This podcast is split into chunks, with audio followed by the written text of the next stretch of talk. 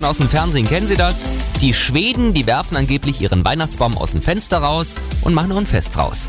Diese Tradition setzt sich auch hier bei uns im Freistaat immer weiter durch.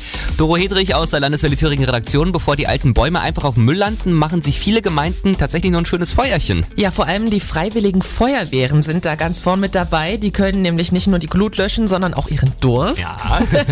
Denn Glühwein und Bratwurst gibt's da auch. Und egal, ob es bei Ihnen Knut oder Neujahrsfeuer heißt, Sie können dabei sein. Ja, heute zum Beispiel ab 17 Uhr in Schleiz. Dort gibt's sogar noch ein paar Wettbewerbe im Baumweitwurf. Und morgen brennt dann der Baum in Lengenfeld unterm Stein. In Kleinwerther gibt's sogar eine Feuerpremiere mit Stockbrot und Marshmallows. Und falls Sie auch so ein schönes Neujahrsfeuer haben, schicken Sie uns gerne mal eine WhatsApp-Sprachnachricht unter 0361 und 7 mal die 2.